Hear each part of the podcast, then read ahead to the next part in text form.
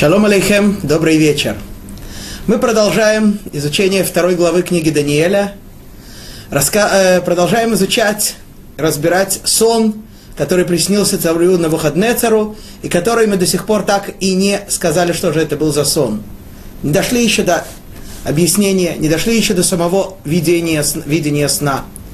Но мы сказали, что этот сон был очень страшным и напугал на Навуходнецара, и он, не зная ни сам сон, ни тем более его толкования, вызывает к себе всех мудрецов, которые пытаются этот сон разгадать, сразу поднимают руки, говоря, что это невозможно, и на Навуходнецар приказывает их всех казнить. Пока чего этот приговор относится к, ко всем людям умственного, представителям умственного труда, вне зависимости от отрасли, и этот приговор касается также Даниэля и его трех друзей. Мы с вами сказали, что Даниэль попросил, э, поговорил с э, ответственным за исполнение приказа об уничтожении всех интеллигентов, всех э, ученых, которого звали Арьох, и предложил ему такой, предложил ему вариант, что пойти к Навуходнецару, и чтобы сам Даниэль пошел к Навуходнецару и уговорил его дать ему отсрочку. Так и было. Даниэль идет к Навуходнецару, уговаривает его дать, дать ему отсрочку. Навуходнецар соглашается, поскольку все-таки, в отличие от всех предыдущих, появляется какой-то проблеск надежды, что, может быть, этот человек ему сможет разгадать сон, а казнить он его, естественно, всегда успеет.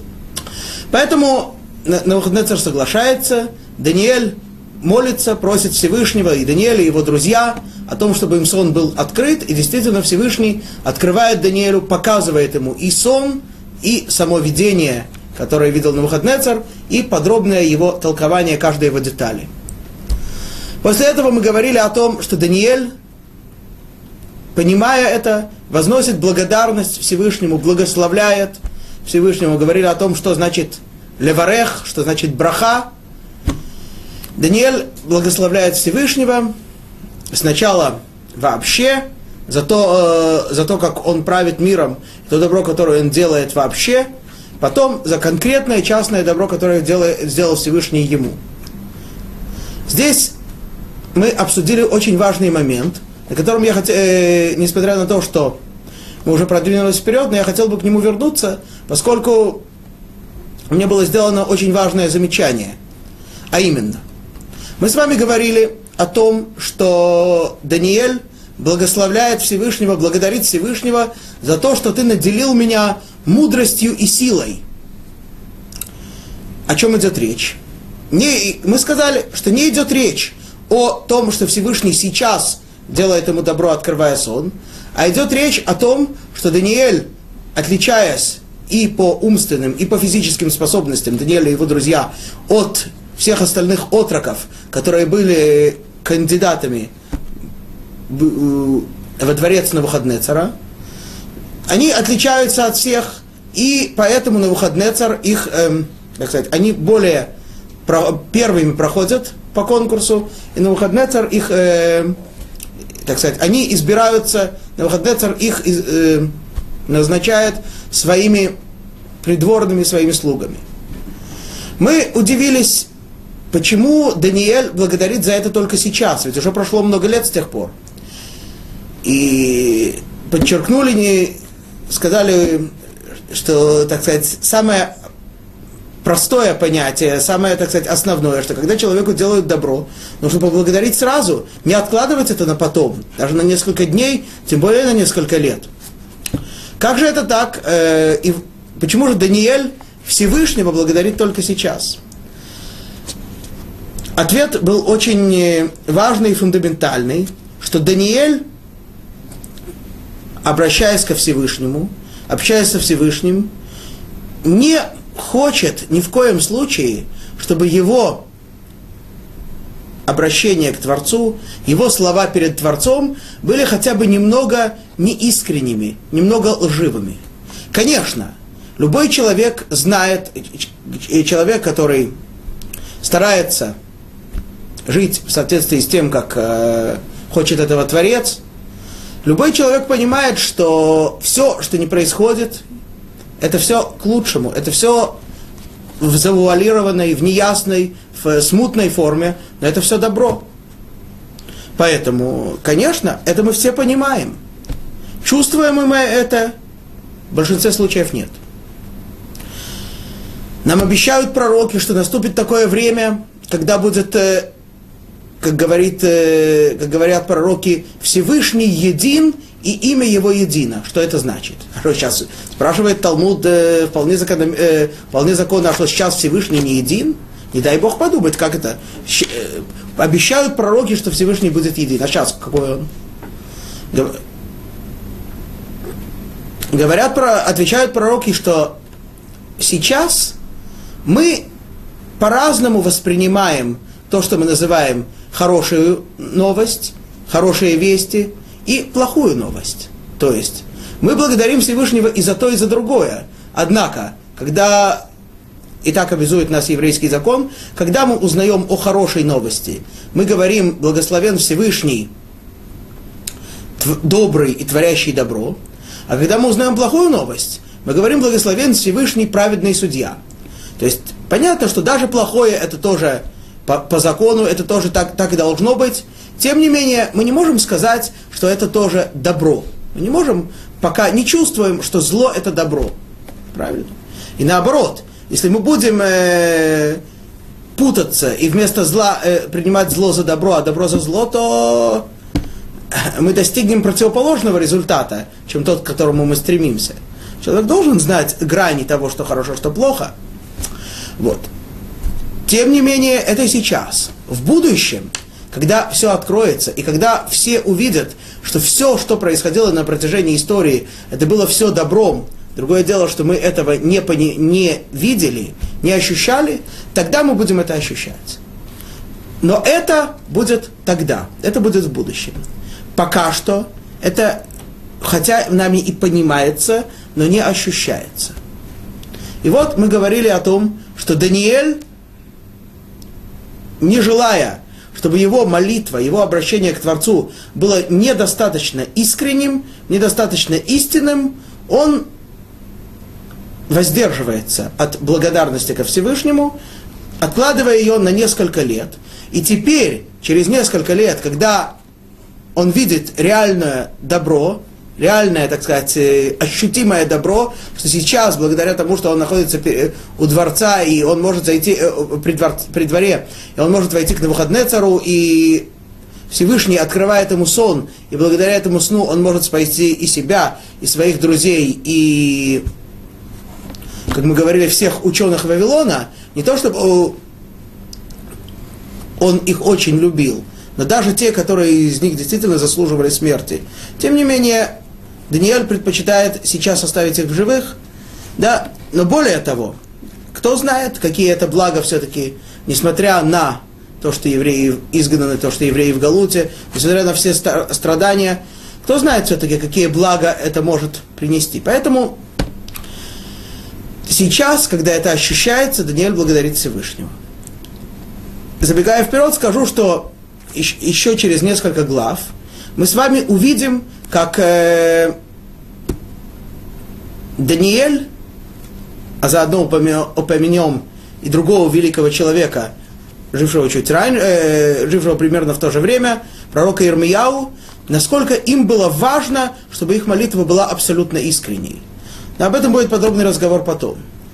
И вот мне сделали замечание, что, конечно, для такого человека, как Даниэль, для такого особенного, исключительного человека, как Даниэль, действительно допустить какую-то неискренность в молитве, это невозможно. Поэтому Даниэль делает, э, поэтому Даниэль поступил именно так.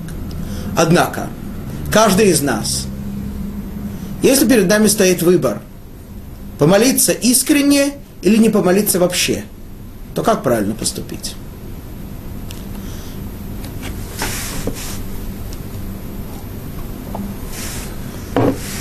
И был предложен ответ, который я хочу процитировать, а именно, что те молитвы, те обращения ко Всевышнему, которые в соответствии с э, законом мы обязаны произносить, в этом случае мы не имеем права сказать, таки, сказать такую вещь.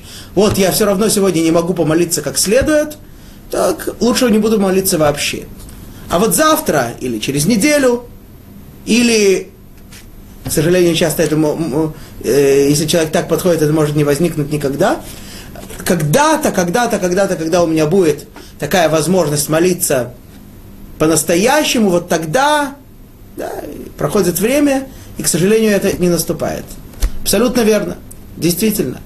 Те вещи, те молитвы, которые мы обязаны читать, конечно, не сравнить молитву просто как, э, э, которая выглядит просто как текст, прочитанный по молитвеннику, без всякого чувства, и молитву, которую человек молится, ощущая то, что он действительно просит Творца, то, что он стоит и разговаривает с самим Творцом и просит его и, и, и обо всем том, что он читает, и не просто просит, а для него это жизненно необходимо, конечно, эти две молитвы не сравнить. И тем не менее, мудрецы нас э, обязали три раза в день молиться, и мы молимся три раза в день. Даже если у нас, так сказать, молитва не идет, даже если мы просто стоим, и в голове постоянно возникают посторонние мысли, и мы усталы, и спать хотим, и есть хотим, и так далее, и так далее. Абсолютно верно. Даже в подтверждение этого позволю привести себе небольшой рассказ. Как э, в одном городе внезапно остановились все часы.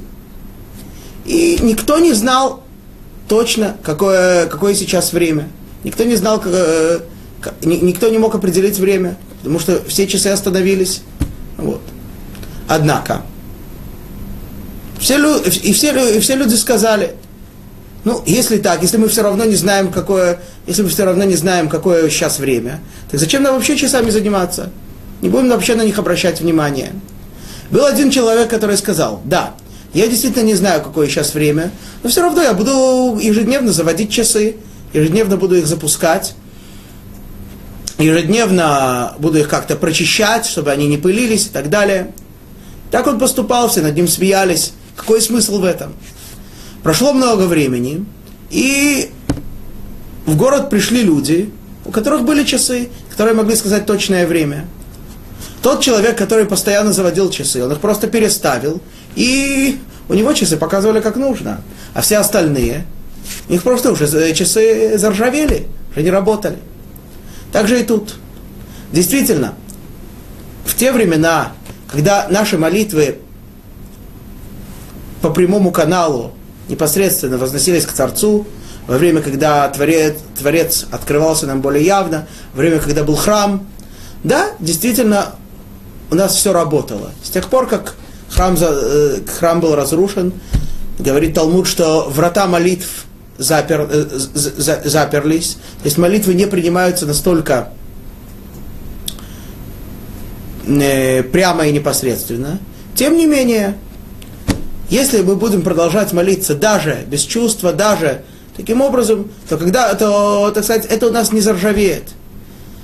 Ну и понятно, что и человек, который читает одну и ту же молитву три раза в день, то даже несмотря на то, что он не всегда, но иногда он да будет задумываться, иногда он да будет сконцентрироваться на том, насколько важно то, что у нас нет храма, насколько важно, что нас судят э, судьи по закону противоположному еврейскому, насколько важно, что евреи в изгнании и так далее, и так далее. Однако, это все, как мы сказали, касается обязательных молитв. Молитв, которые человек э, не обязан молиться, в этом случае необходимо, действительно, человек должен действительно проверить себя. Если это действительно молитва, если он искренен, если он честен в обращении ко Всевышнему, то пусть обратится и наоборот, э, это более чем похвально. Однако, если человек э, чувствует, что он не искренен, не искренен в молитве, или что молитва у него вообще не, не, так сказать, не направлена в ту сторону, в которую нужно, в этом случае, конечно, лучше, лучше ограничиться, необходимо ограничиться обязательными молитвами. Действительно, так, так, так гласит еврейский закон, что тот же текст, что мы читаем в нашей основной молитве из 18-19, на самом деле, благословений, это, этот же текст, эту же молитву человек может молиться в день сколько хочет. Но, кроме тех трех раз, которые человек обязан это делать, при условии, что он будет от начала и до конца ощущать, что он беседует со Всевышним и молится со всем э, с полным чувством. Если нет, пусть, пусть сначала поработает над тремя обязательно. Вот. Это, так сказать, хотя это и вроде бы не совсем основная тема нашего урока, но тем не менее это э, один из самых основных моментов в работе человека над собой, поэтому мы обязаны были уделить этому внимание. Итак, э, Даниэль благодарит Всевышнего, после этого просит Арьоха пойти к Навуходнецару и рассказать ему, что вот э, мне открылся сон, и я тебе могу его рассказать. Орех пришел к Навуходнецару, сказал ему, да, вот э, тот, который я, которого я встретил из еврейского изгнания, из еврейского плена, он действительно может тебе рассказать и сон, и его толкование. И Навуходнецар вызывает Даниэля, которого сейчас вдруг упомина, упоминается по, его нееврейскому имени Балшацар, Навуходнецар видит, что в нем есть что-то необычное, что-то сверхъестественное, и вопрошает его, можешь ли ты разгадать мне сон? Так, на этом мы остановились с вами в прошлый раз, и теперь продолжаем. Вторая глава, 27 стих. Аней Даниэль, кодам Малка Веамар. Раза Дималка Шаэль, ло хакимин, ашфин, хартумин, газрин, яхолин, яхлин ляхавая лемалка. Интересно, что, с чего начинает свой рассказ Даниэль. Говорит, Дани, говорится так в русском переводе. Отвечал Даниэль царю и сказал, тайну, о которой, о которой спрашивал царь, не могут раскрыть царю ни мудрецы, ни лекари, ни ученые, ни маги. Здесь э, Даниэль упоминает дополнительную категорию, так сказать, э, вавилонских колдунов, они, в оригинале они называются газрин, так сказать, какие-то такие отрезающие, ну, видимо, это был особый способ колдовства. И вот Даниэль говорит, что все эти личности, все эти представители всех этих отраслей сон на выходные разгадать не могут. Почему Даниэль начинает свои слова с, с этого? Как мы с вами говорили, что Даниэлю прежде всего было важно, чтобы не погибли вавилонские мудрецы. Хотя бы по той причине, что тогда вся их работа будет взвалена на него. И Даниэль будет вынужден все это делать вместо того, чтобы посвятить себя тому, действительно, ради чего человек живет. Вот. И Даниэль говорит, э, Даниэль понимает, что, что Навуходнецар, у него есть две причины рассердиться на вавилонских мудрецов. Во-первых, они плохо работают. Они, так сказать, утверждают, что они очень были умные, очень много стажировались, все могут разгадать, все могут разрешить. И вот такой сон не могут ничего сказать. Первый вывод, который делает на выходные царь, что они недостаточно хорошо учились прогуливали лекции, списывали, получали, тройки получали на экзаменах. Ну вот и поэтому и не могут сейчас сделать то, что от них требуется. Некачественно работают. Вторая причина, по которой Навуходнецар мог рассердиться на этих мудрецов, что вообще все, что они учат, это все ерунда. Вообще это все никак не помогает. И вот Даниэль хочет э, исключить две эти возможности. И говорит, во-первых, ты не думай, царь, что они плохо знают свое дело. Они знают свое дело хорошо, но этот сон, это уже не их дело. Никто из них этого разгадать не может. Далее, говорит Даниэль в следующем стихе 28. Брам Итай Эла Бишмая, Галей Разин, Вегода Лемалка Навуходнецар, май ди левей беахарит юмая, хелмах вехез верейшах аль мишкевах дна гу. Тем, но, говорит Даниэль, есть в небесах Бог, открывающий тайны, и поведал он царю на выходне цару, что будет в грядущие дни. Твой сон, видение мысли твоей на ложе твоем таков. Так говорит Даниэль, действительно, все они разгадать твой сон не могут. Твой, твой сон, он находится на совсем ином уровне. Собственно говоря, что они сами и признали. Этот сон недоступен никакому человеку. Никакой человек ни с помощью какой мудрости, ни с помощью какого колдовства этот сон разгадать, э, открыть и разгадать не может. Этот сон скрыт от человека – и только Творец, Всевышний, Бог Небес, да, открывающий секреты. Интересно, что Даниэль э, говорит про Всевышнего, что он Бог Небес. Да. Почему он говорит, что он Бог Небес? Ведь Всевышний везде, и на небе, и на земле. Все принадлежит ему. Тем не менее, Даниэль хочет подчеркнуть, что несмотря на то, что Всевышний находится везде, Всевышний э, вездесущий, тем не менее, Всевышний проявляется нам как э, находящийся очень высоко, да, э, что до, до него невозможно, его невозможно достичь, э, его проявление невозможно понять. И только то, что он хочет раскрывать, то, что он, э, те секреты, которые он нам открывает, только это мы можем знать, не более того. Опять-таки, кому он открывает, знает, кому не открывает, не знает. Вот. Поэтому и говорит Даниэль, что это, сообщает, это сообщил Всевышний царю Навуходнецару то, что будет в будущем. Это, это, это видение и да, то есть все что, ты, все, что ты видел, это все сообщает тебе Всевышний. Через меня. Говорит Даниэль таким образом, что ты не думай, что Значит, ты уже теперь понимаешь, что эти мудрецы, они не то что работали некачественно, просто они не постигают подобных вещей, с одной стороны. С другой стороны, ты думаешь вообще, что вся это, все, что они занимаются, это ерунда? Нет. Этот сон, этот сон действительно, он такой возвышенный, и это то, что Всевышний открывал, открывает только непосредственно тебе, непосредственно через, через одного человека, через меня. Почему? Потому что этот сон не просто какое-то такое видение, не просто какая-то такая интересная история. Этот сон рассказывает, он пророческий, и он предрекает то, что будет в конце дней.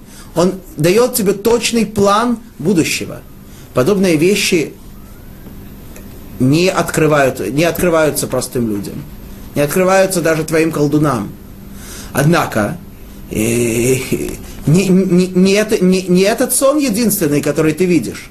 Наверняка тебе сни, уже много снилось снов, и будет еще много сниться снов. Они смогут тебе все остальные сны разгадать, пожалуйста. Это, эти, эти вещи в их силах. Так что они тоже э, чему-то учились, и это, это уже имеет какую-то ценность. Пусть они продолжают тебе разгадывать сны. Этот конкретный сон вне их сферы понимания.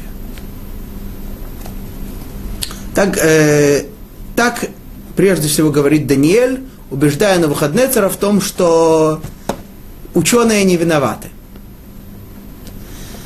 Продолжает Даниэль, говорит так, 29 стих. Ант Малка районах альмишкевах слику. Мади лехевей ахарей дна вегалей разая года мади левей. Перевод – Твои, царь, размышления взошли на ложе твое, что будет впоследствии? И открывающий тайны поведал тебе грядущее. Итак, Даниэль говорит, то, что ты видел, царь, это не просто так. То, что ты, ты видел, это то, что ты хотел увидеть. Тебе было очень, после того, как ты воцарился. Помните, мы говорили, что Навуходнецар увидел этот сон уже во время своего царствования. И мы сказали, что царствование в полном смысле этого слова имеется в виду, когда истинное царство, царство Творца, сокрыто. То есть, когда был разрушен храм, когда Навуходнецар воцарился над э, всем, так сказать, цивилизованным миром, только тогда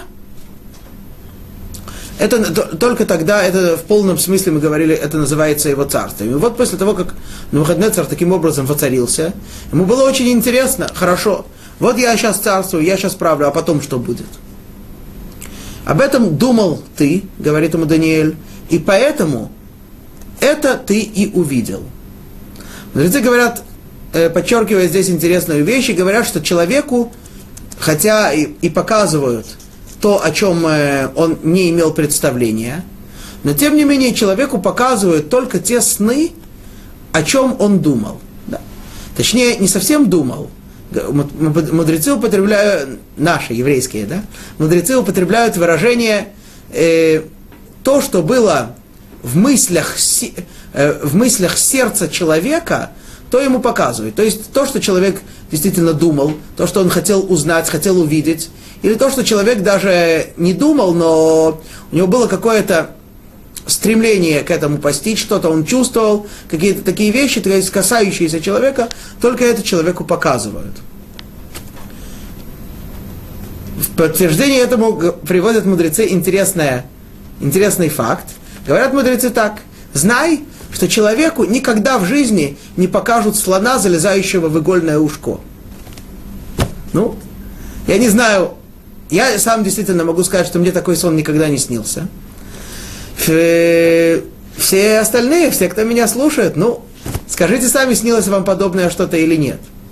Тем не менее, если мы, конечно, сейчас будем только и думать о, о, о слоне, проходящем в игольное ушко, вполне возможно, что в эту ночь, сказать, э, миллионы людей увидят один и тот же сон. Тем не менее, это говорят нам мудрецы, что те вещи, которые вообще человека не касаются, о которых вообще человек никогда не думал и не думает, которые ему не важны, ему это не показывают. Помните, мы с вами говорили, что сон – это не просто какие-то такие наваждения, а сны человеку показывают для того, чтобы ему чему-то научить. И сны касаются его собственного, э, его, так сказать, личности, его желаний, его каких-то стремлений. Вот. И это открывает Всевышний Даниэлю. Это Всевышний, э, говорит Даниэль, это Всевышний открывает тебе на выходный царь. Он тебе сообщает этот сон.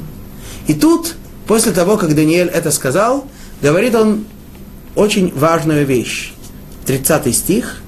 Ваана ло бехохмади итай би мин коль хаяя раз одна гелили, лахен аль дибрат ди пишра лемалка егодеун, врайоней либевах тинда.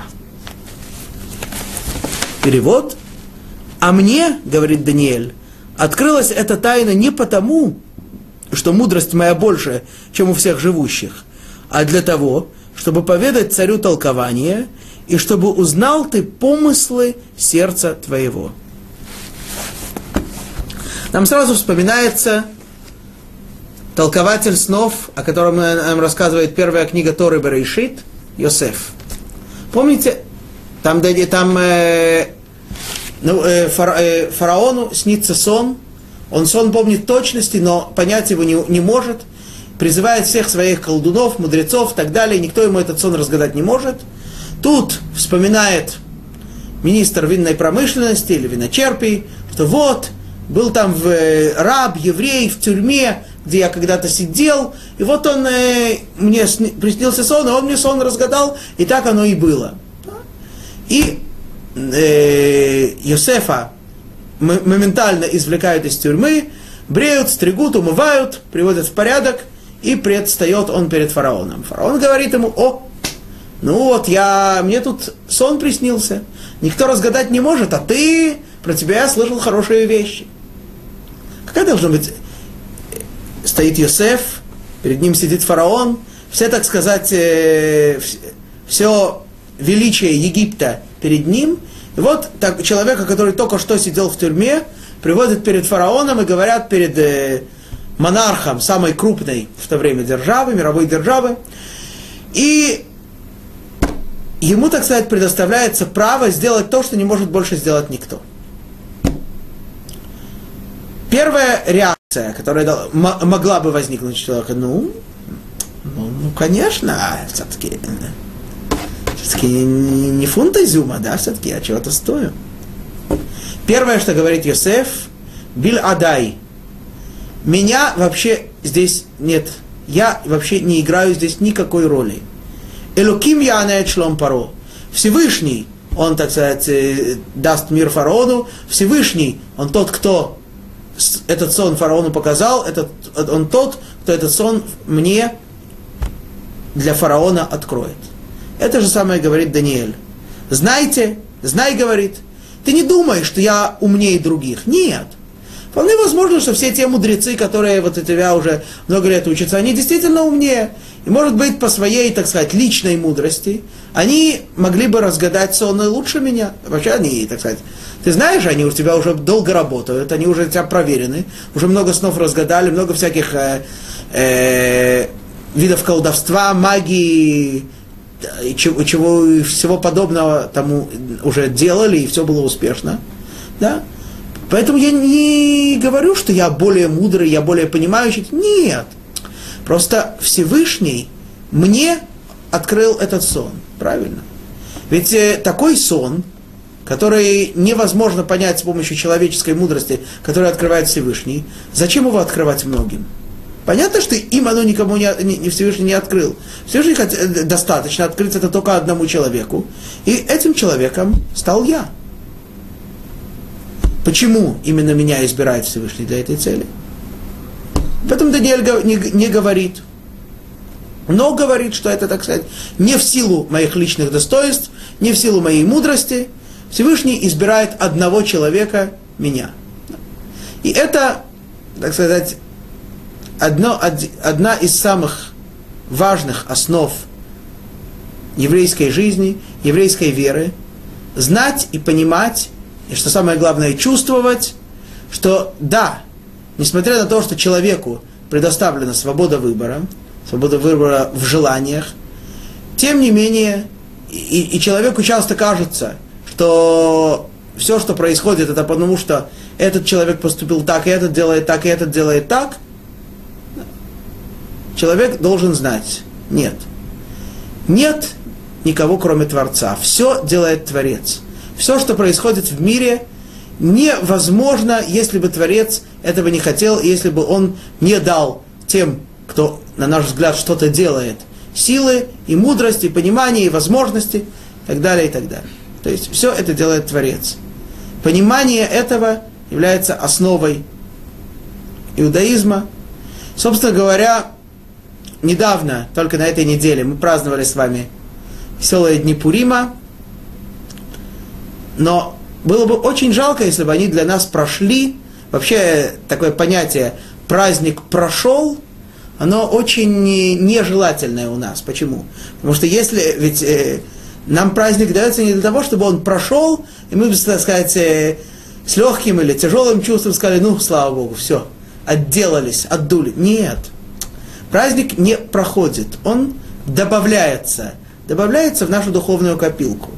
И вопрос в том, действительно, он, действительно ли дни Пурима для нас добавились. И основной вывод, который мы должны из них сделать, это именно это. Ведь э, весь рассказ, который мы неоднократно читали в Пурим, как минимум два раза, то, что называется свиток Эстер, там происходит очень много событий. Пиру Ахашвероша убивает жену и так далее, потом Э, Мордехай, потом Аман, потом э, его, а потом Аман, э, Аман выносит постановление, его вешают и так далее, и так далее, и так далее. Ни разу в, в Мегиле не упоминается Всевышний. Нигде не говорится, что он, это, что он что-то делает. Все написано, что этот сказал то, кто этот пошел туда, это сделал то. Тем не менее, сам этот свиток называется на иврите Мегилат Эстер – Э, простой, так сказать, перевод это свиток Эстер, однако имеет это словосочетание и более глубокий смысл, что значит открытие сокрытого. То есть, сокрыто, что, что сокрытое? Сокрытое это то, что за всем, что, все, за всем, что происходит, стоит Творец. Все, что происходит, на самом деле делает Творец. И это необходимо открыть для себя. Это открыли евреи в то время, это постигли евреи в то время, и поэтому они с любовью приняли на себя волю Всевышнего. И дни, когда евреи победили всех э, своих врагов в то время, были настолько же э, настолько важными для еврейского народа, что они приравниваются к дню не более не менее, чем дарование Торы. Дня, когда Всевышний, так сказать, э, дня, который называется свадьбой Всевышнего с еврейским народом. Дни Пурима приравниваются к этому. В эти дни евреи снова принимают на себя волю Всевышнего, но не в результате того, что Всевышний им открывается, а в результате того, что они сами своими усилиями открывают Всевышнего для себя во всем, что происходит. И это, собственно говоря, то, что необходимо сделать и нам в эти дни. И надеюсь, что действительно каждый из нас, если не кто больше, кто меньше, но хотя бы немного продвинулся в ощущении того, что все, что происходит, происходит по воле Творца. Итак, это, подчеркив, это также подчеркивает Даниэль. Я, говорит, ничего не, не обладаю никакой особой ни мудростью, ничем. Просто Всевышний избирает одного человека, избирает меня для того, чтобы эту, этот сон тебе передать. Итак, наконец-то мы дошли до самого видения. 31 стих.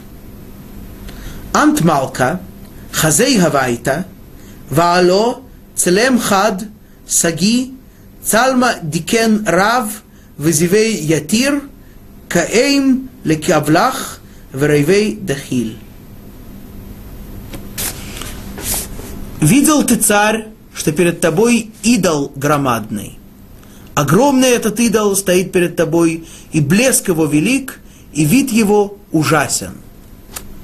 Итак, сразу говорит Даниэль на Навуходнецару, ты видел большую огромную статую, огромного идола.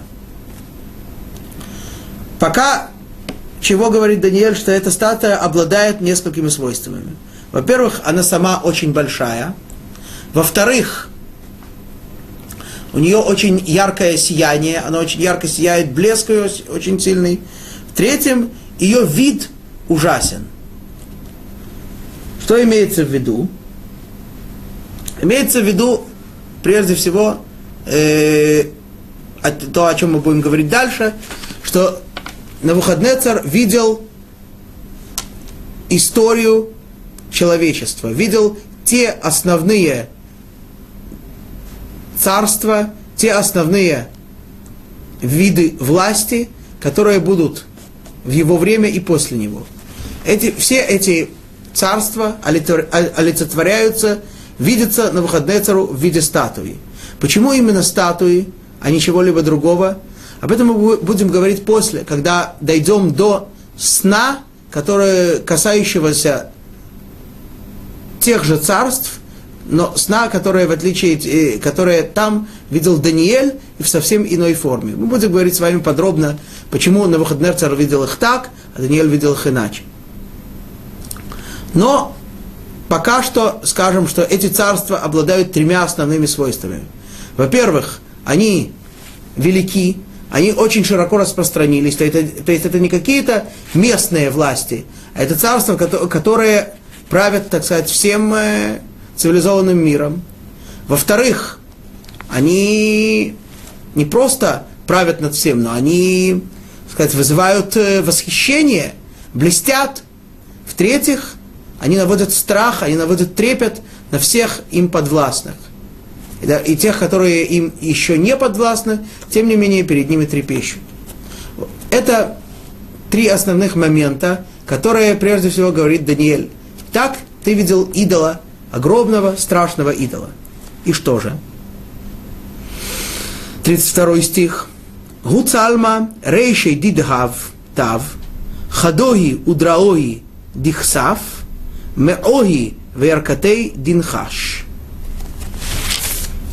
Этот идол, голова его из чистого золота, чистого золота, без всяких примесей, грудь и руки из серебра, чрево и бедра его из меди. Сразу зачитаем следующий стих, 34, 33. Шакои ди фарзель, раглоги минген ди фарзель, у минген ди хасаф.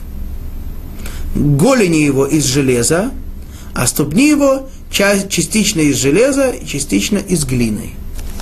Так, такое ужасающее, страшное, непонятное видение.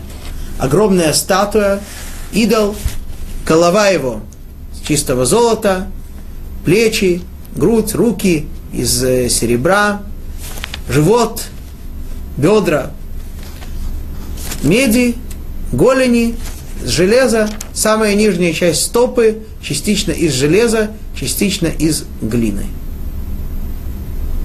Что же это все значит? Однако это еще не весь сон. Продолжает Даниэль и говорит так. 34 э, стих. Хазей Гавайта, Адди Хидгзерет Эвен Дило Видайн Умхат лецалма ал Раглохи Ди Фарзела Вехаспа Вегадекет Имон. Пока ты смотрел, сорвался камень без помощи чьих-либо рук – и ударил идола по ногам, что из железа и глины, и раздробил их. Так, небольшой камешек падает. Понятно, что если бы этот, этот камешек э, ударил его по голове, или по груди, или по ногам, то он просто бы отскочил, да? Броневой. Он бы просто отскочил. Однако этот камешек достигает самой низшей точки этого идола, стоп. Стопы эти тоже не, не, не сахарные, да, они сделаны из частично из железа, частично из глины, но тем не менее как-то можно там что-то стукнуть, и вот камешек попадает именно туда и дробит их. Кстати, это э, очень интересно. Видимо, ведь, так сказать, у идола, надо понимать, что поскольку он в форме человека, у него две стопы, как же это так, что камешек одновременно попадает в обе их и дробит их обе? Вроде бы камешек должен попасть или в левую, или в правую. Интересный момент. Ну, э, затронем его, наверное, дальше. Итак, вот это, это, это видит, это видит э, Навуходнецар, что камешек попадает и их дробит. Далее, 35 стих. Бедаин даку кахада, парзала хаспа нехаша, каспа ведава, ваво кеур мин идрейкайт, унса химон руха, вехол атар לא השתכח להון, ואב נדימחת לצלמה, הבאת לטור רב умлат колара. И тут происходит чудесное, удивительное, поразительное преобразование. Тогда, говорит, э, говорит Даниэль, искрошились, раскрошились, раздробились сразу железо, да, то есть этот идол пошатнулся, упал, раздробилось железо, глина, то есть э, то, то, из чего были сделаны стопы, колени, медь, то есть чего были сделаны бедра, живот, серебро, верхняя часть тела, туловища, и золото, голова. Все это раздробилось. Обратим внимание с вами на то, что дробятся они, разрушаются они в обратном порядке. И стали подобны мекине на летнем таку. Да, просто стали как э, шелуха, которая остается после того, как э, молотят зерно. И унес их ветер, и не осталось от них следа. Да, то есть, представляете, такая огромная, тяжелая металлическая статуя, наводящая страх. Тут вдруг маленький камешек падает, разбивает эту статую, она вся разбивается, раздрабливается, превращается в такую, что-то такое легкое, что-то такое незначительное, летящее по ветру, почти чуть ли не пыль, и разлетается во все стороны, и вообще никакого воспоминания о ней вообще не остается. А камень, вот этот маленький камешек, с ним происходит противоположное. Который, камень, который разбил идола, превратился в большую гору и заполнил всю землю.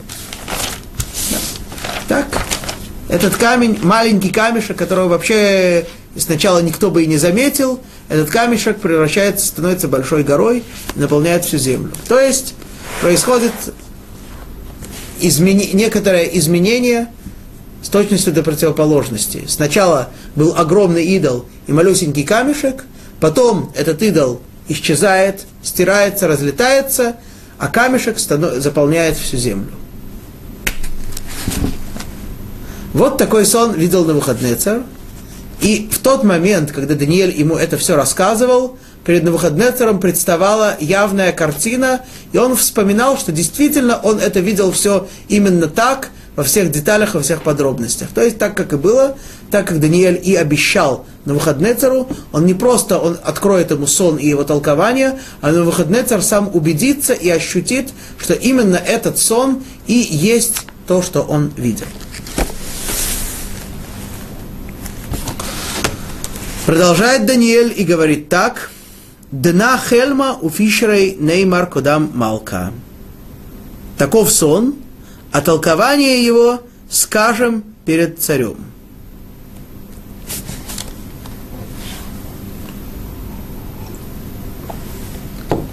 Подчеркивается, э, подчеркивается в этом стихе, что скажем толкование его перед царем. Почему так говорится?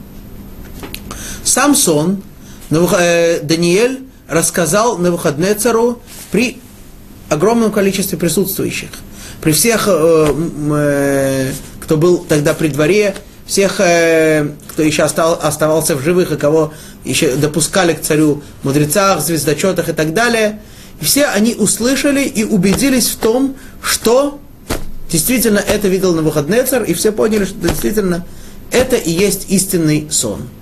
Однако, это, что, э, это касается самого сна, самого видения. Но это видение, мало, мало его увидеть, его надо понять. Понимание этого, говорит Даниэль, это, пожалуйста, все, все, э, попроси всех выйти, никто не должен это знать. Это действительно вещи принципиальные, стратегические, вещи, несущие историческое значение. Это никто, кроме тебя, знать не должен. И теперь Даниэль начинает открывать этот великий исторический сон. 37 стих. Ант Малка, Мелех Малхая, Ди Элах Шмая, Малхута Хисна, Ветакфа, Викара Яв Лах.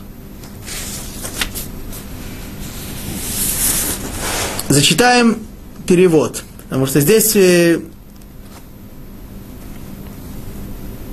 я уже вижу, что перевод э, немножко отступает от того, что говорят нам мудрецы. Написано так. Ты царь, царь царей, тот, кому Бог Небесный дал царство, мощь, силу и славу. В соответствии с этим переводом получается, что царь царей, то, что сказал Даниэль, относится к Навуходнецеру. Он ему сказал, ты царь, но ты не просто царь, ты царь над всеми царями, да, то есть есть много маленьких государств, много маленьких царьков, ты царь над всеми, над всеми царями, и тебе дал Всевышний почет, славу и так далее. Однако, говорят, э, говорят наши мудрецы, что Даниэль никогда бы не обратился к Навуходнецару, несмотря на то, что он был такой великий, никогда бы не сказал ему, ты царь царей. Нет. Такое непозволительно говорить по отношению ни к кому, кроме Творца.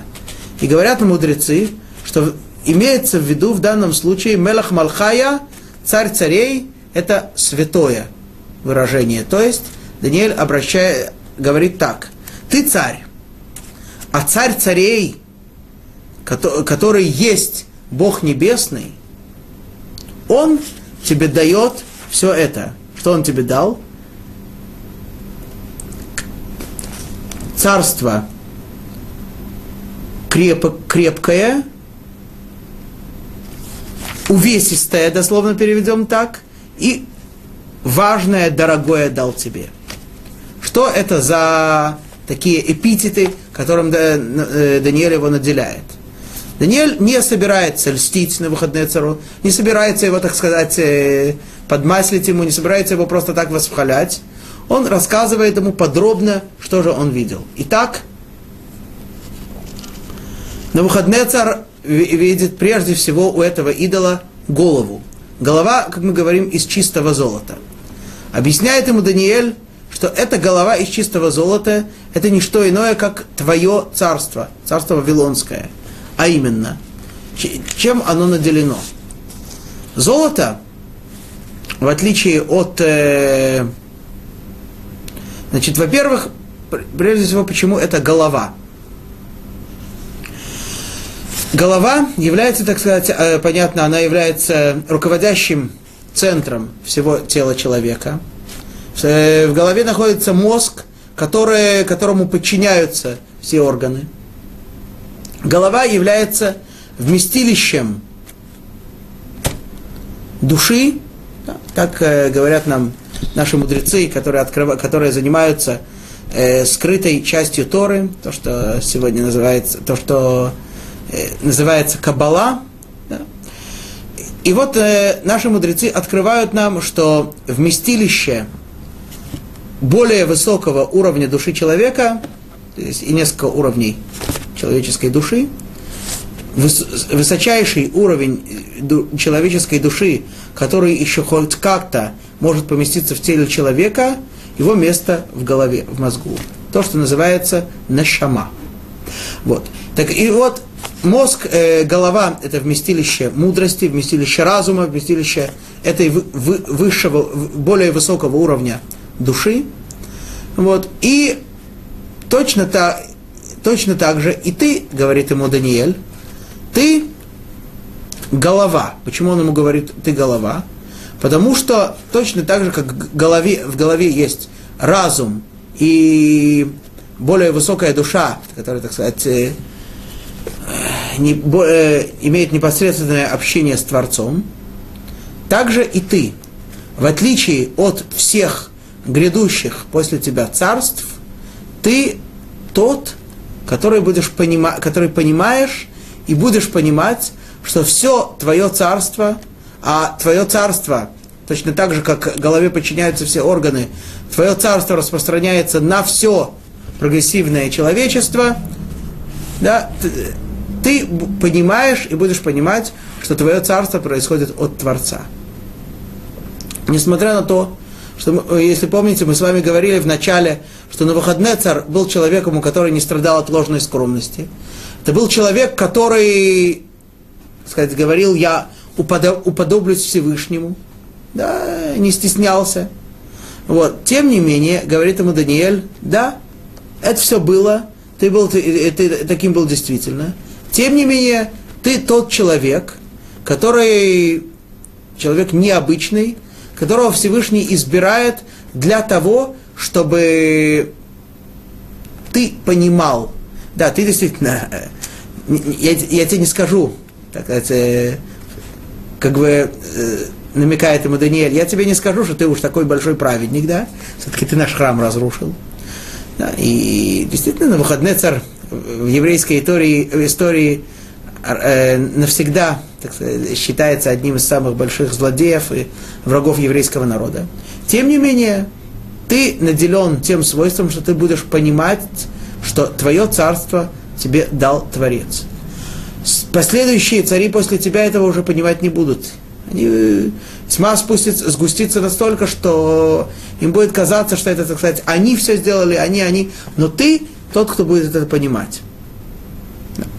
Теперь, Почему на выходные, почему э, на выходные царь видит свое собственное царство именно как сделанное из золота? Золото обладает несколькими отличительными свойствами. Во-первых, золото благородный металл. он не ржавеет, не окисляется. Во-вторых, золото имеет большую, э, у него очень большая плотность, мы знаем, да, 19,3 грамма на, сантим, на кубический сантиметр.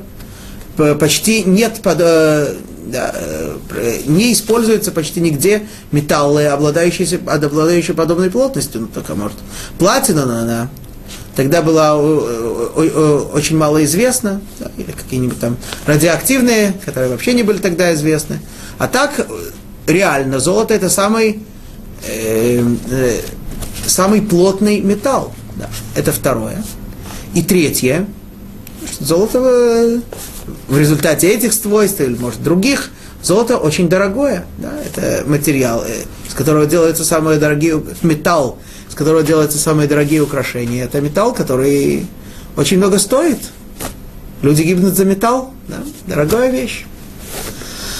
И э, именно это и говорит ему Даниэль.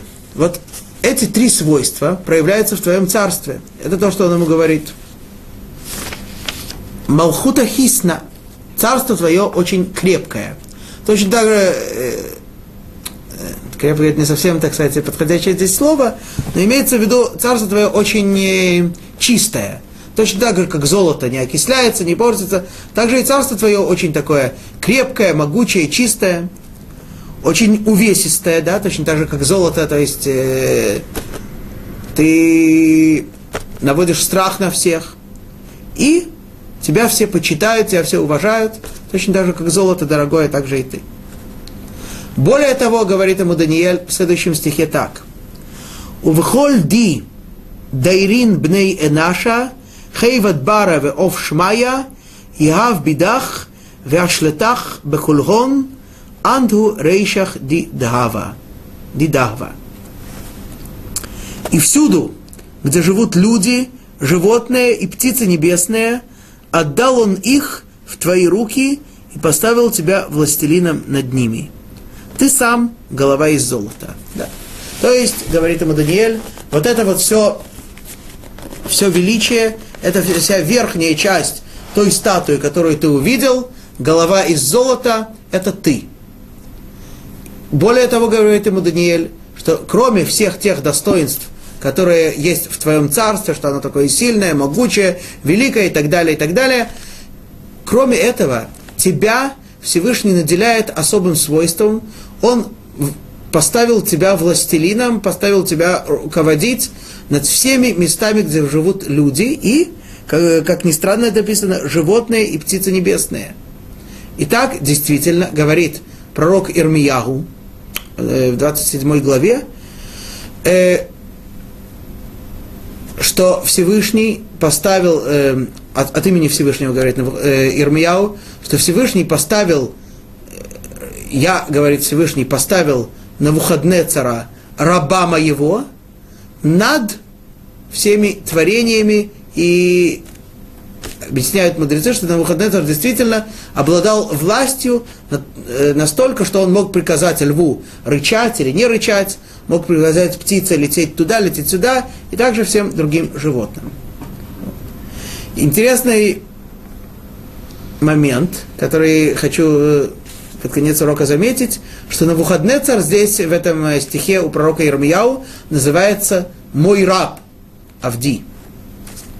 Такое, да, такого титула заслужить очень непросто. После того, как умирает Муше, Всевышний, э, Всевышний его называет как раб Божий, Муше Эведашем. И вдруг такой злодей, как Навуходнецар, называется рабом. Объясняют комментаторы, конечно, сказать, что он был всегда исполнял волю Всевышнего, так как э, Всевышний этого хотел, конечно, это невозможно. Тем не менее, Навуходнецар, не желая того, да, исполнял, э, не всегда желая того, исполнял волю Всевышнего не в том смысле, что он творил добро, но в том смысле, где необходимо Всевышнему было держать в руках палку, держать орудие наказания, таким орудием был Навуходнецар. Не по своей воле он стал э, слугой Всевышнего, исполняя его волю, а просто превратил себя в орудие насилия в палку, которой Всевышний бил по необходимости. На этом мы заканчиваем сегодняшний урок, и на следующей неделе, даст Бог, встретимся в это же время. Шаббат шалом, вахольтов.